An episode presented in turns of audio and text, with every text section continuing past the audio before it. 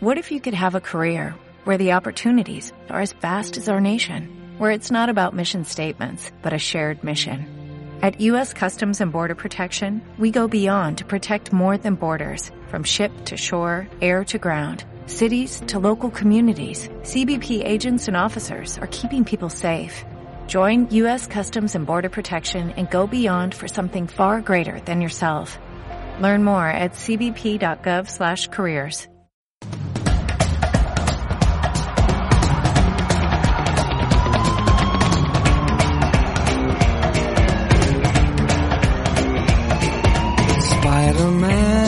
Spider-Man does whatever a spider can. Spins a web any size, catches thieves just like flies. Look out, here comes the Spider-Man.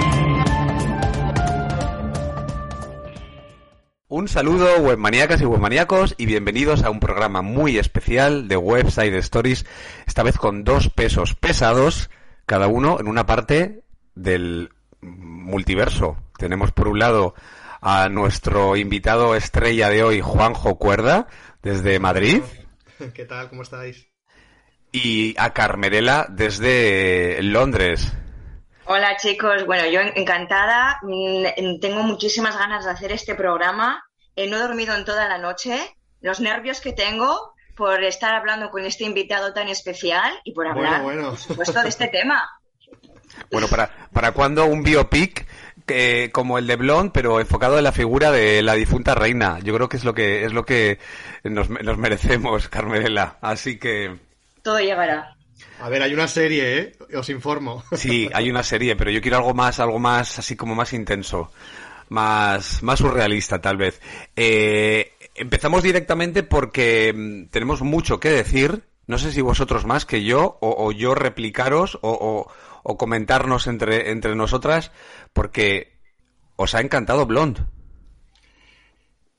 Juanjo, Sí. empiezas tú. Empiezo yo. Pues mira, yo mm, la verdad es que la vi el mismo día del estreno en la plataforma Netflix por un poco por bichear. No estaba muy convencido de del tráiler ni nada. Me daba un rollo de que iba a ser una película como bastante fallida. Y de hecho empecé a verla bastante tarde. Digo, eran como casi las 12 de la noche. Yo trabajo como una persona normal y no podía acostarme en principio muy tarde.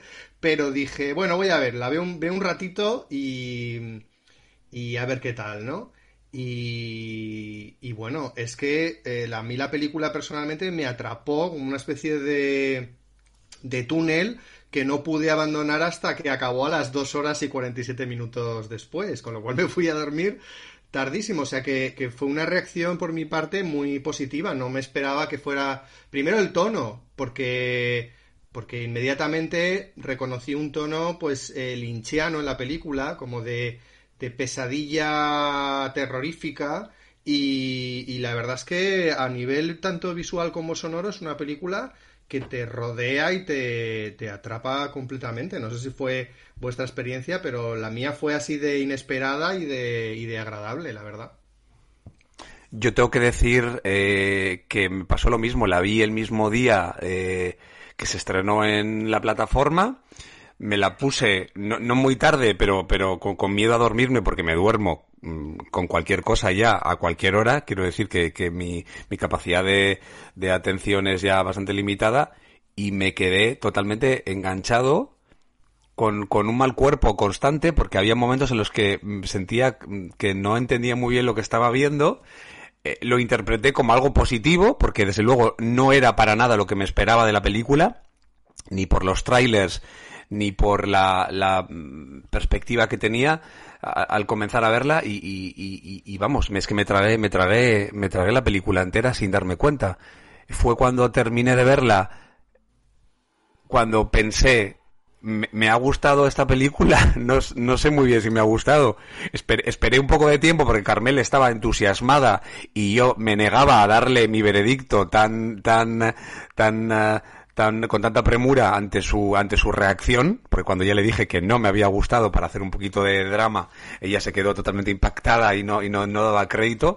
Y luego cuando, cuando hablé con Juanjo y le propuse el poder charlar sobre la película, eh, en, la, en la conversación tan cortita que tuvimos, coincidimos eh, yo es una película de terror. O sea, yo veía, yo veía a, Laura Palmer eh, mm, vestida de Marilyn, viviendo en un mundo totalmente disociado y en una realidad eh, terrorífica. O sea, entonces con, el tiempo, o sea, desde, desde hace una semana que la que la vi, tengo por un lado, no sé si ganas de verla otra vez, porque también tela marinera y luego tengo muchas más cosas que ver, pero pero creo que es una película que, que solo por lo que me ha producido ya, ya, tiene, ya tiene mérito, ¿no? Ya tiene algo de valor.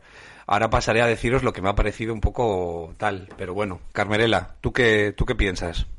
Bueno, pues yo pienso mucho, muchas cosas, pero lo, por encima de todo, lo que más pienso es lo sorprendida que me has dejado David Alday cuando me dijiste que no te llegó, no te gustó. Ahora me estás confesando que era para picarme un poquito, me quedo un poco más tranquila. Pero es que yo la estoy empezando a considerar, igual que tú con el paso del tiempo, te pausas, lo piensas más, que la estoy poniendo en plan obra maestra, mi top 5 de las mejores películas que he visto en mi vida. ¿Qué dices? ¡Qué loca! ¡Qué loca! Que no, que no, te lo juro, es que bueno, luego entramos en materia el, por qué siento eso, pero ya quitemos mi, forma dramática de ver las cosas y de todo. Igual la semana que viene pienso otra cosa, pero todo el mundo está hablando de esta película. Yo en casa no paro de tener conversaciones acerca de la película. Cada vez me salen ciertas cosas, pienso cosas diferentes.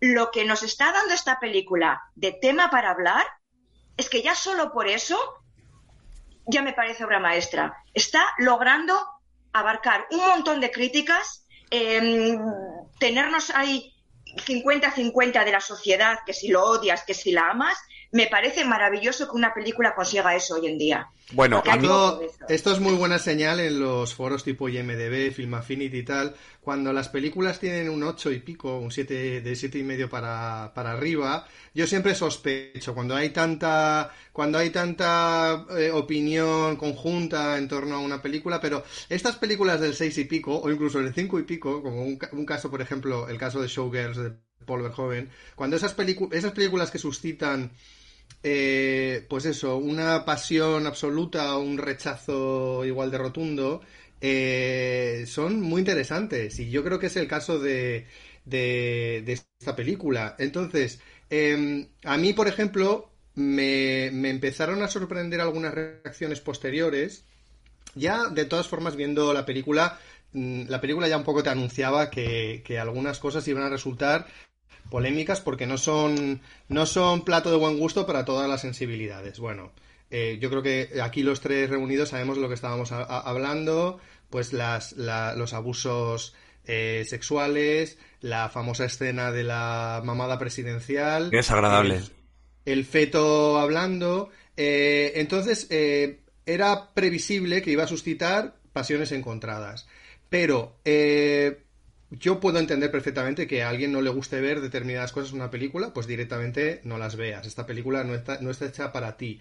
Pero a mí ya lo que me, me sorprende del todo es, son las acusaciones directas a la película de misoginia o de ser una propaganda antiabortista. Porque yo digo, eh, el tema de, la, de cómo mostramos cosas que son espinosas. Em, yo creo que, o sea, yo personalmente, por mi sensibilidad, no sé si, es por haber sido un niño de los 80 criado con un montón de películas que lo que querían era choquearte, ¿no? A, través de la, de la violencia, el sexo y tal. Eh, a mí ya cierta, digamos, mojigatería a la hora de mostrarme el drama es una cosa que a mí se me queda fofa, se me queda floja. Entonces, por ejemplo, pero no solo con el tema en el caso de esta película de la violencia sexual, sino con cualquier tipo de violencia. Cuando una película está mostrando, por ejemplo, mm, los desastres de una guerra, etcétera, ¿hasta qué punto a mí me vale solo con que tú me sugieras que ha ocurrido algo fuera de campo o de una manera como muy sutil? O sea, yo creo que, que hay cosas que, que tienen el suficiente, el suficiente desgarro como como para que tú yo creo que no estás siendo no estás siendo justo con la realidad si me lo ocultas, si me lo evitas. Esto tenía sentido en un cine clásico antiguo con un código Hayes, con otro tipo de, de moral, con lo que se podía mostrar. Pero mira, os pongo un ejemplo. Eh, yo no sé si recordáis la versión que hizo Spielberg de la Guerra de los Mundos. Sí. O sea, el, único, el único momento donde, donde se, sugiere directamente que a, un ser humano eh, uno de esos trípodes eh, extraterrestres desalmados le está eh, clavando, digamos, el, el, aguijón para extraerle, digamos, toda su energía o para raptarlo y tal, Spielberg decide ocultarlo pues como en el, en el, en el cine erótico setentero, pues en lugar de poner un arbusto por el medio para que no veamos qué está ocurriendo, él ponía un, creo que, que se veía como un coche tapando la escena, una cosa así. Entonces, para mí no es suficiente. O sea, el, impacto de la película está completamente mm, aguado como para... Mm, quiero decir, si ya... Si, si, si tú nos estás mostrando la crueldad de, un, de una civilización que nos considera como insectos, pues eh, muéstralo con toda la rotundidad para reforzar esa idea, ¿no? sí, pero a veces, Juanjo, lo que no ves puede hacerte llegar más. Aunque en este caso creo que era necesario, ¿eh? Perdón, te interrumpí. Claro, claro. No, no, no, no estoy completamente de acuerdo contigo. puede más. claro, mira, eh, apoyando lo que tú dices, pues estoy pensando, por ejemplo, la, metonimia de los eh, globos perdidos en M, el vampiro de Düsseldorf, cuando sabemos que un niño ha sido raptado por el famoso vampiro de, del título de la película, ¿no? Pero hay otras ocasiones donde creo que lo suaviza. O sea, hemos, hemos vivido muchas décadas donde eh, o sea, no me estoy refiriendo, por ejemplo, claro, es que hay casos y casos, como en todo, porque, por ejemplo, a mí, el recrearse mucho, por ejemplo, en una violación, como en el caso de la película Irreversible, a mí me resulta desagradable. Yo no necesito, o sea, eh, puede que necesite que me lo muestres, porque yo eh, eh, necesito esa crudeza, pero ya cuando la alargas en el tiempo ya se vuelve como un regodeo morboso desagradable. No me parece el caso de la película Blonde, porque empezando, por ejemplo, primero, eh, se le ha criticado, perdón, eh, que estoy soltando aquí una perorata y no nos estoy... avanti, avanti.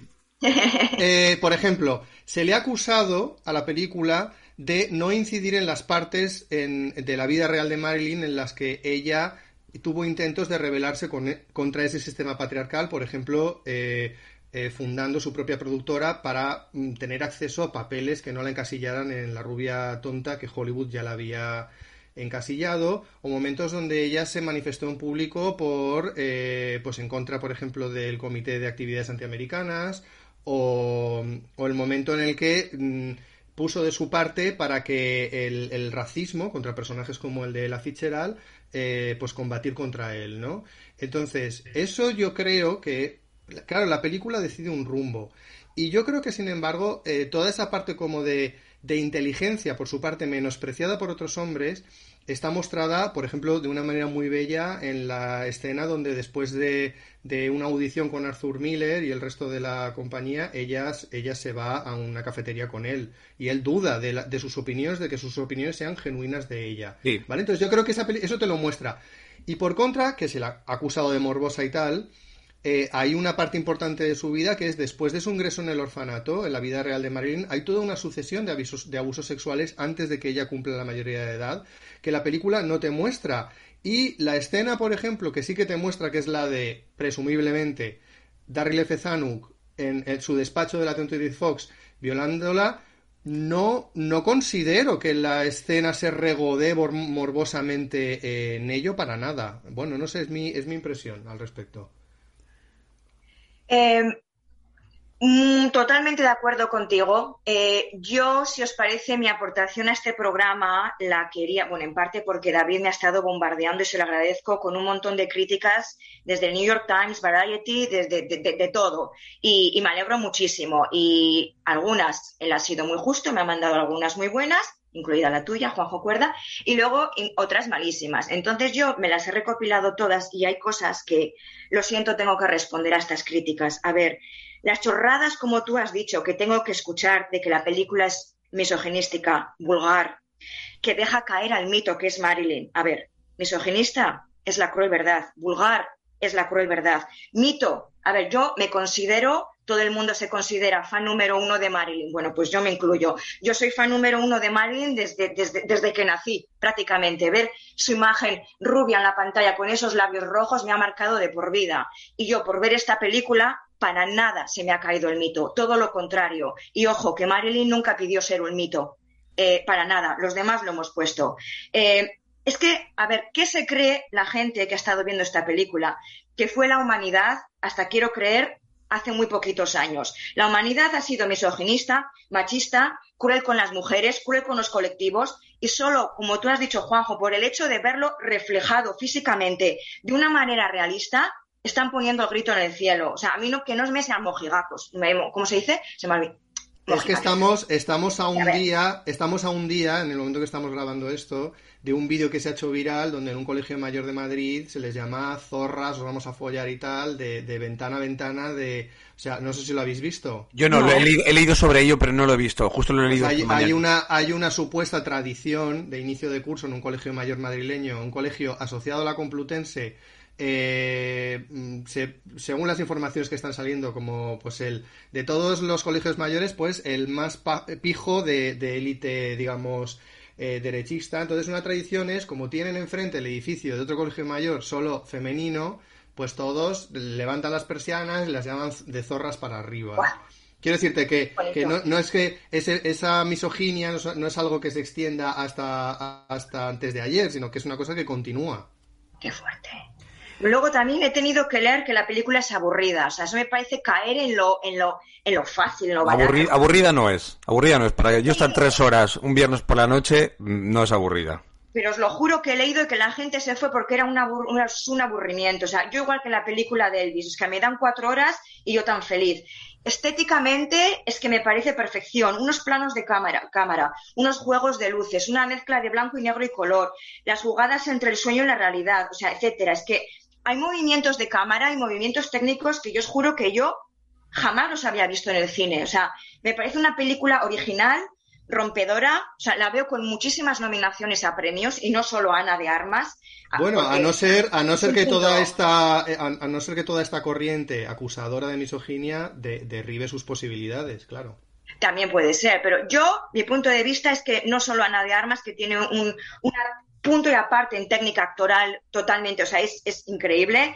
Luego he leído, esto me lo mandaste tú, David, que me enfadé muchísimo, he leído que el cine no tiene por qué educar en valores, eh, que no tiene por qué ser pedagógico y que el cine es un espejo que nos devuelve siempre un reflejo. Vale, lo respeto, respeto, es una opinión muy bonita, espero que respeten también la mía, pero por supuesto que el cine tiene que educar.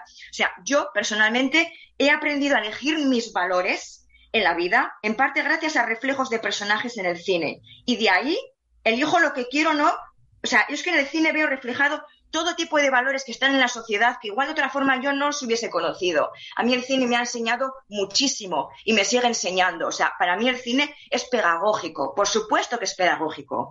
Eh, pero sí que tengo un punto en contra de la película que no lo he leído en ningún sitio eh, y me alegro que no hayamos comentado esto. No sé, Juanjo, David, si, si tenéis mi misma opinión.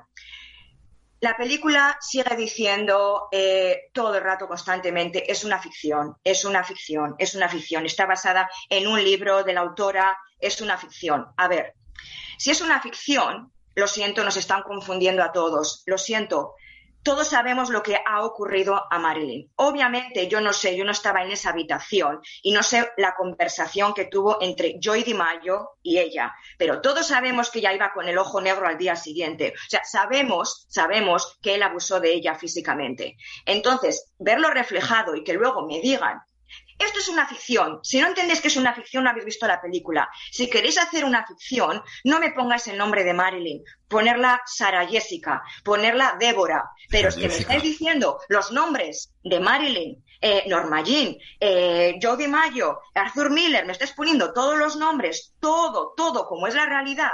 Todos sabemos que eso le ha ocurrido a ella. Es un hecho ha ocurrido y me está repitiendo que es una ficción para que luego igual no tengan problemas legales, vale, no dicen John Kennedy, dicen el presidente, pero yo sí me lo creo y entiendo, entiendo que la gente ponga el grito en el cielo, eh, aunque yo sé que esto le ha ocurrido a ella y todos lo sabemos, y me jode muchísimo, me afecta muchísimo que digan que esto es una ficción. Lo siento, para mí no es una ficción. A ver, se refieren a ficción porque está basada, la película estaba, bueno, parte, parte, parte de un libro que, que no deja de ser una biografía ficcionada, porque así también se vendió, se vendió el libro, ¿no?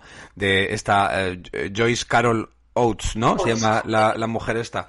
Vale, entonces ya, ya cuando se publicó el libro, que también fue polémico, se hablaba de que tomaba partes, eh, momentos reales de la vida de Marilyn y que pues ficcionaba porque también desarrollaba cosas que igual pues no se tenía certeza absoluta. Y la película lo que hace es tomar eh, esos, esos hechos que aparecen en el libro y bueno, pues los desarrolla a su manera y le da un tratamiento cinematográfico muy valioso desde mi punto de vista. Sí.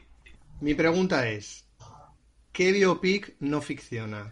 Claro, evidentemente. Elvis, quiero decirte, Elvis es una, es una, es una performance, es una, bueno, es Baz Luhrmann, quiero decirte, Baz Luhrmann ficciona hasta, hasta, mm, no sé, en cuanto... Mm, sí, pero en el caso, en el caso de Elvis de Baz Luhrmann, que veo que ya la hemos nombrado dos veces, eh, es una cosa deliberada. Quiero decir, sí. eh, está, está, o sea, en, en, su forma está claro que coge un personaje mm, mítico de la cultura popular y crea una fantasía con elementos de la realidad a partir de ello. Que, que, hay una cosa que me llama bastante la atención, que justo dos películas estrenadas este año que derriban no solo dos mitos de la cultura americana, sino el contexto social y histórico que les rodeó, eh, vengan de, de, de, Oceanía, digamos. Mm, vamos, Andrew Dominic sé que es neozelandés, Baz Luhrmann no sé si es australiano o neozelandés, sí. pero esa coincidencia eh, en el tiempo me, me llama la atención.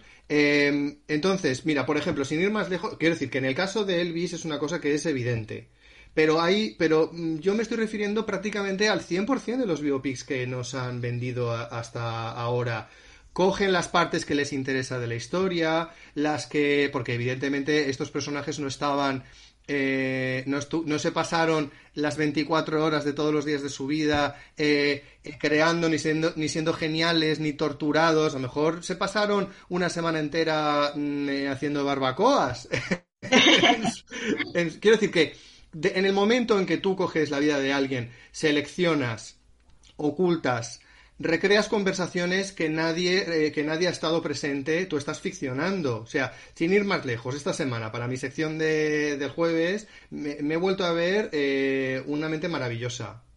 O sea, porque, eh, en, quiero decir, una película que directamente un personaje que tuvo escarceos homosexuales con compañeros de campus que fue detenido por escándalo público por, por, eh, por, hacer cruising en un baño público, etcétera, y tú conviertes esa película en, en un cursi eh, eh, romance heterosexual, pues tú ya estás ficcionando. Entonces, en el momento en que Cleopatra pasa en la, en la, famosa película por debajo de un arco de triunfo que se construyó un siglo después de que ella muriera, tú estás ficcionando todas las, todos los biopics, todos los biopics son ficción. Entonces, eh, y no hay nada de malo en ello. Quiero decir, simplemente por el hecho de que eh, un director o un guionista eh, utiliza eso para dar un punto de vista, para, para, contar algo. Entonces, yo creo que en el caso de Blonde es coherente en ello. O sea, prescinde y aporta cosas para, para ajustarlas al mensaje de la película. ¿Qué cuenta para mí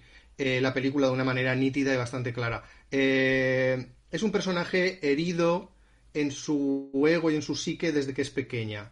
O sea, con una figura paterna eh, mitificada que ella desconoce y una madre que, que, indirectamente o directamente la, la, acusa de haberle jodido la vida para no poder estar con ese hombre, que, que en su autoestima está herida de muerte desde, desde que nace. O sea, ya partiendo de, de, de, los desprecios de la madre que llegan hasta un punto de, de un intento de asesinato en la bañera.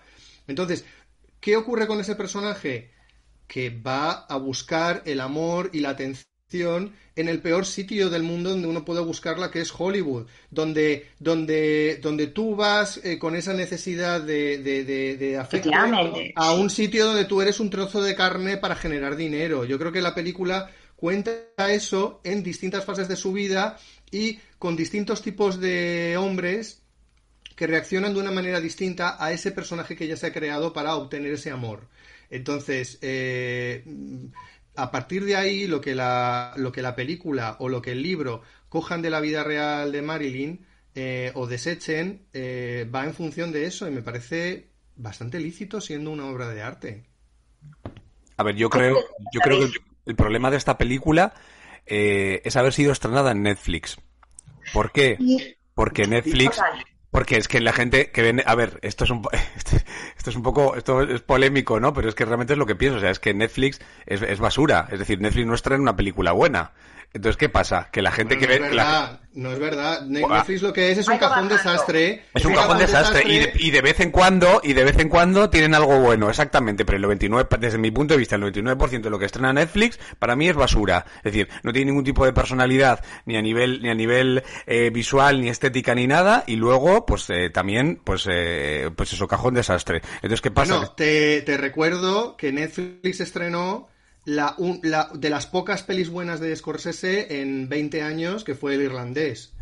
Dime, dime qué productora cinematográfica en salas te hubiera estrenado una película de más de tres horas eh, con ese nivel de calidad hoy en día. Vale, exactamente, pero desde, desde, desde el irlandés de Scorsese hasta ahora, eh, ¿qué, ha estrenado bueno? ¿Alguna...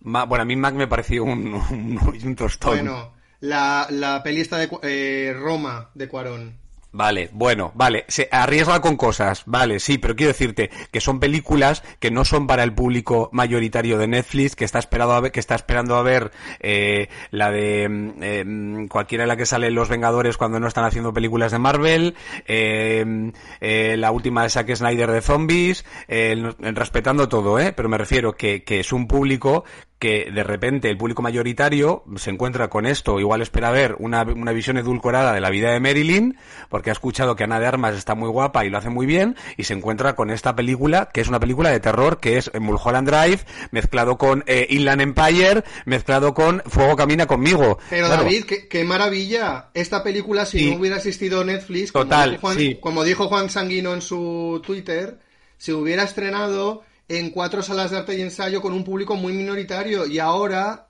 es cierto. afortunadamente picarán y a algunos les gustará y a algunos no de los 230 millones de suscriptores a nivel mundial que tiene Netflix. O sea, cierto, sí. bendito, bendito, Netflix. No, no, en este sentido, bendito Netflix. Lo que quiero decir es que todas estas críticas negativas es porque la gente está llegando a un público más masivo del que le hubiera llegado de, si no hubiera sido estrenado en la plataforma. Y precisamente este público es el que eh, eh, lo que está haciendo es la crítica es al público. También criticando el cajón desastre que es, es Netflix el 90% de las veces. Pero el público no está acostumbrado a esto porque no espera esto, espera ver un entretenimiento y se encuentra con una película que te exige, que te provoca y que, y que creo que simplemente que sea una película que te remueva, ostras, es que ya tenía ganas yo de ver una película que me generara a mí una, una sensación de decir, me ha gustado o no me ha gustado, o qué incomodidad. Pero a ver, yo no quité la película en ningún momento, ¿eh? Y no me dormí, y no la paré, es que no me levanté ni a mear.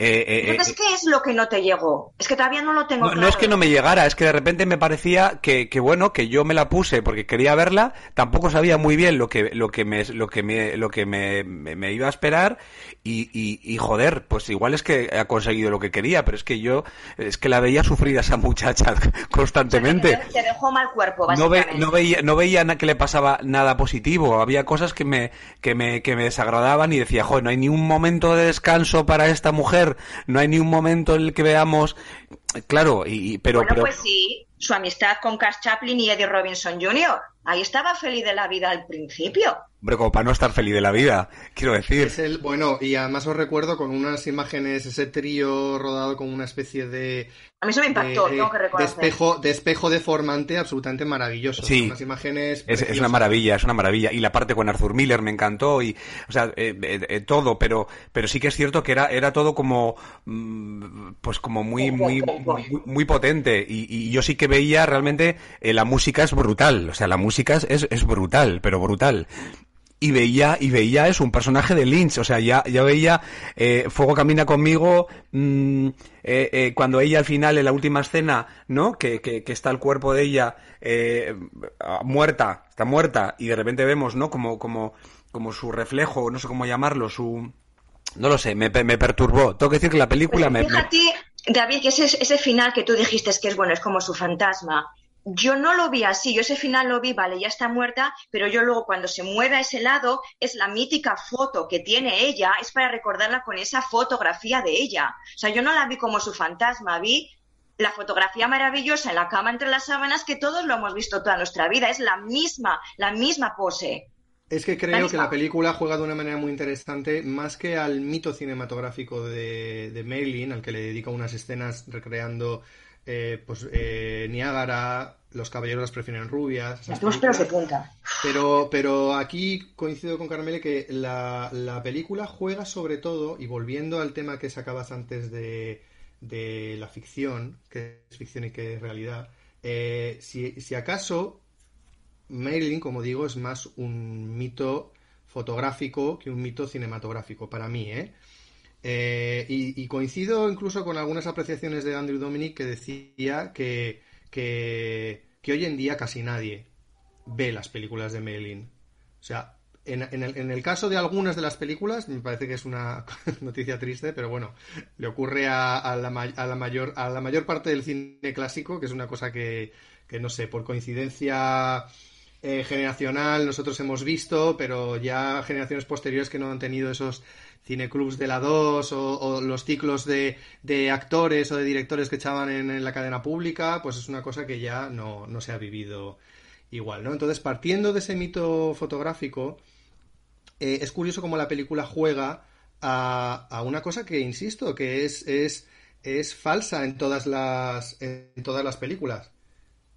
Que, Sí, sí, que- me refiero que todo es una recreación ficticia a partir de cosas que conocemos. Y conociendo sobre todo eh, las fotografías de Marilyn, juega a recrear las fotografías de, de en imagen real. No te muestra, por ejemplo, sus escenas con Arthur Miller eh, con un punto de vista de cámara y tal cualquiera, no. Lo hace partiendo de las fotos que conocemos, de ella con Arthur Miller. Entonces yo creo que hace, hace un juego de, de reconstrucción de la memoria y de falsificación de la memoria eh, a partir de ahí muy interesante. A mí me, me- me fascinó ese aspecto de la película. Y yo, para, para, para ir terminando ya mi aportación, lo que quiero decir es que, por favor, después de ver esta película, nadie puede decir que Marilyn es una mala actriz, porque hacernos soñar de esa manera en cámara, con esa imagen de felicidad que, que, que sale de su cuerpo, después de tener esa vida tan miserable, me parece todo un hito. O sea, mm, Sí, bravo pero esa fue su trampa también. Esa Sí. fue la trampa, la trampa que la aprisionó también. Cierto. Juanjo, ¿qué palabras de despedida nos dices tú para, para cerrar tu aportación a, a la rubia de bote? Bueno, yo lo que me gustaría es que la gente se acercara a la película sin, digamos, las, las etiquetas, a mi juicio, un poco, un poco injustificadas que se le han puesto, porque parece que estamos últimamente muy dispuestos a, enco- a encojonar eh, eh, a las películas, digamos, en, nuestros propósitos ya más ideológicos según se mueven las aguas ahora, ¿no? Y ya una película es misógina o es eh, o es antiabortista, como se le ha calificado a esta, y yo creo que, que lo mejor es que cada uno vea la película, saque sus propias conclusiones y bueno, con un poco de suerte, pues que la, que la disfruten como lo hice yo. Ya, porque además el tema de, de, lo de antiabortista, que se repite en muchas de las críticas que he leído, me parece totalmente ridículo, porque quiero decir em, que una mujer se sienta em, increpada por una experiencia terrorífica que ha sentido, bueno, ma- mm, o sea, quiero decir, eh, que, que- que esa mujer tenga ese, ese, ese drama suyo personal, hace que de ahí alguien pueda extrapolar a que la película intente mandar, es que me parece tan gratuito, tan, tan, tan burdo, tan, tan infantil, que, Es que que yo, cual- yo creo que resulta obvio que la experiencia se vive desde la mente torturada de Marilyn y que yo creo que resulta comprensible para mucha gente que no es incompatible estar a favor del derecho de las mujeres a decidir si interrumpen un embarazo con que la mente que es libre pues a veces se lucubre cómo hubiera sido si hubiera seguido adelante con tu hijo, imaginarte cómo sería ese niño ahora o mil cosas, es que no es no es incompatible, es que la, la película no, no, no creo, vamos, yo mientras o- aluciné cuando vi esa crítica, crítica porque yo en la película no estaba viendo que la película tuviera una agenda antiabortista, es que me parece Pero- ridículo. Para nada. Y además es que, eh, quiero decir, yo creo que ninguna mujer elige abortar.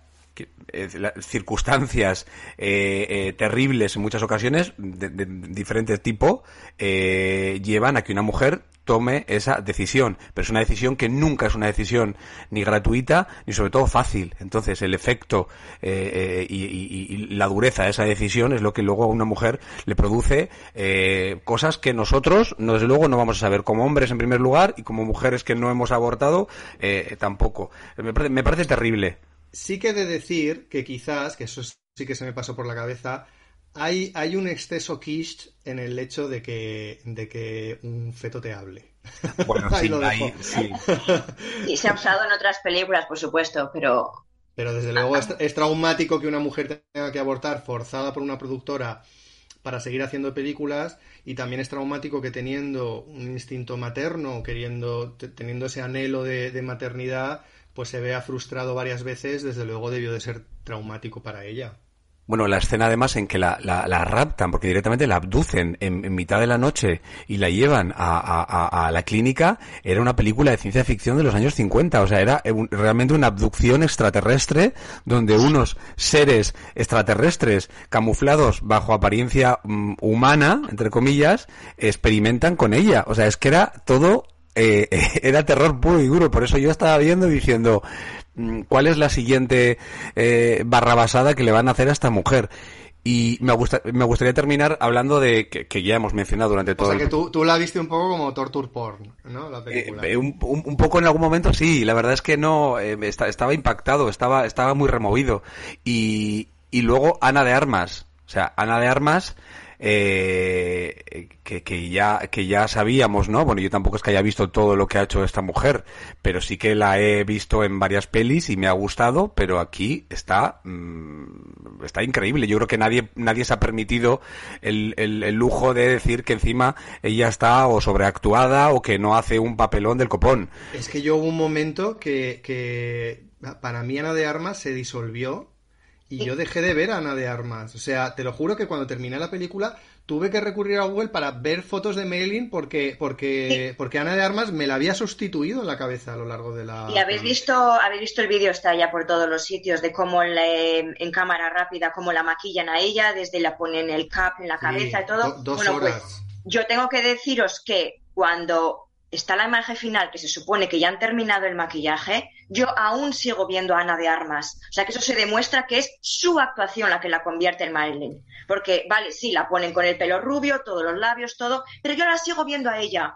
Muy buen maquillaje, pero eso me demostró. Ole por ella. Es su, su arte. Es que hace algo más que, lo que, lo que ocurre en muchas otras recreaciones de personajes famosos de imitar los tics, los dejes y tal y no dejar espacio a, una interpretación más, más emocional y, claro, muchas escenas en, ese tipo de películas se ven lastradas porque porque parece que el actor destina casi todo su esfuerzo a esa imitación que a dejar fluir la, emoción del personaje, cosa que sí que hace Ana de Armas muy inteligentemente. Bueno, que además ella, en la última de 007, eh, ahí ya se ve, bueno, y en, y en otras incursiones que ha hecho en Estados Unidos, eh, su potencial, porque es que es una roba escenas. Eh, y ojo, que han hablado de. La lo único que le han puesto un poco que no estaban muy contentos con ella era su acento. ¿Perdona? Perdona, yo no escucho ningún tipo de acento cubano, español o lo que quieras. Cero. Eso es un poco para los, los tiquismiquis del idioma. Pues no, o sea, seguro que no. Yo, creo que, yo creo que también es esta cosa como de, de que a lo mejor los eh, estadounidenses deben de tener un apego muy fuerte a sus mitos, entonces eh, todo lo que sea eh, mancillarlos, entre comillas, y sobre todo por una actriz que ni siquiera es, es de raíz anglosajona, pues a lo mejor es esa puede ser. Igual como poner a un James Bond aquí en Londres americano, pues sí, pues, pues, pues yo creo que causaría un furor. Yo creo que va más por ahí, tienes razón, Juanjo. Mira, eh, un poco equilibrando esta cosa que tiene un poco de e, extrema la película a ratos, a lo queridísima mamá.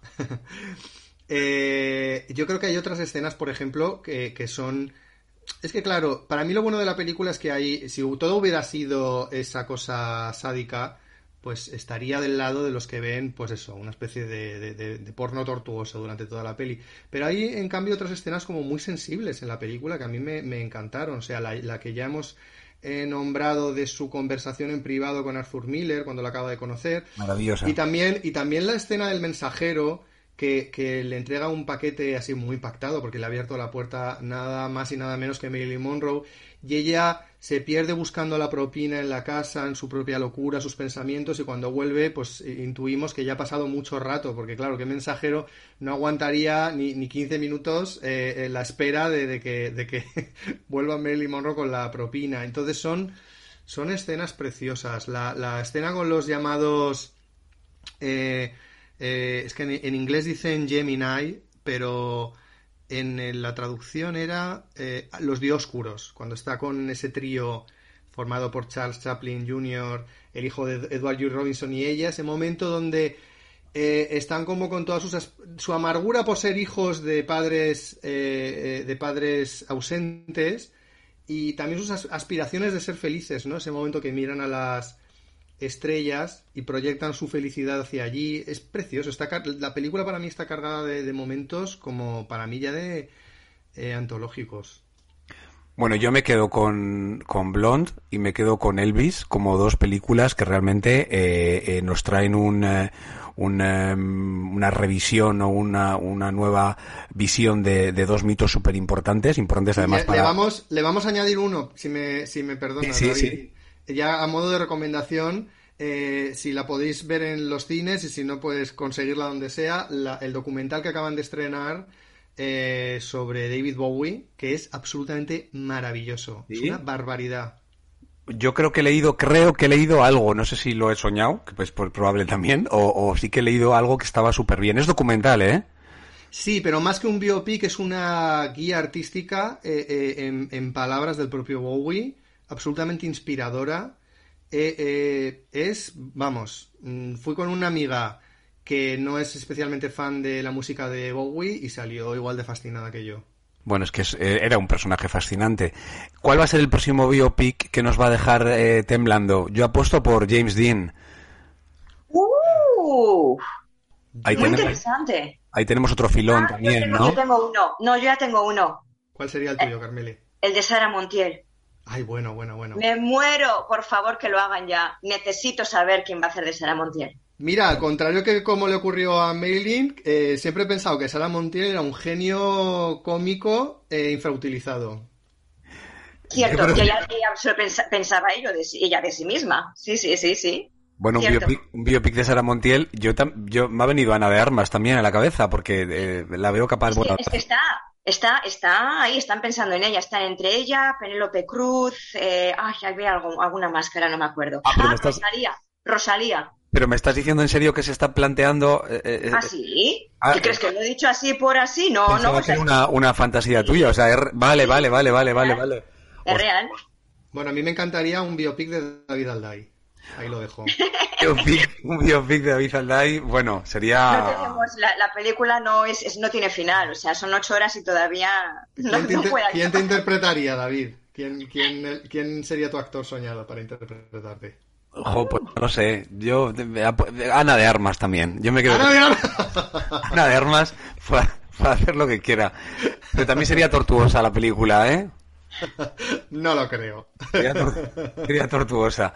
Bueno, eh, ha sido un placer, eh, Carmelela, Juanjo, compartir este momento con, con vosotras, hablando sobre mm, eh, una película que ha dividido a la gente, pero a nosotros tengo que decir que después de esta conversación me sumo a los admiradores y a los fans de Blonde. Rubia de bote, pero que nos tienen candilados, no solo por la, no solo por la interpretación de, oye, ella era rubia de bote, ¿no? Sí, claro, pero es que en mi, en mi cabeza ha completado la frase, no la voy a decir. Pues eso. Quiero decir, película que hay que ver, película arriesgada y, y, y, y, que no nos dejemos tampoco, no seamos tan mojigatos. Es el mensaje final. No seamos tan mojigatos que parece mentira que no mm, vayamos. ¿Qué película estamos viendo, señores y señoras? O sea, que, que, que ahora nos asusta todo. O sea, ¿qué queremos ver realmente? Mm, ya tenéis Stranger Things para los que queráis ver eh, cosas eh, convencionales, pues eh, de vez en cuando una película que nos remueve siempre está bien y que nos y que nos deja y que nos deja tres horas sin levantarnos del asiento, ¿eh? Porque yo os digo que no me levanté ni a mear. Es que si la cortas, yo creo que ya pierde todo el ritmo de la película. Por favor, Mm. no la veáis como mucha gente, con amigas mías me han dicho, wow, hoy veré una hora, mañana veré otra. No, no, no, no, no, a no. poder. Es que no van a poder, de todos modos, aunque quieran, no pueden. Es imposible. Bueno, gracias Juanjo, gracias Carmelela. Un placer. Y nos vamos a despedir con una canción de Marilyn. A ver, vamos a ver si coincidimos en, en- en qué canción es eh, así apropiada para despedida. Yo tengo una en mente. Yo también. La mía ¿Me la es I, wanna, I wanna be loved. Esa, esa, esa, esa. Es que es, es la, es la única, es la única que puede ser. Marilyn. Marilyn quiere ser querida y en este caso es muy querida por nosotros, así que os dejamos con ella.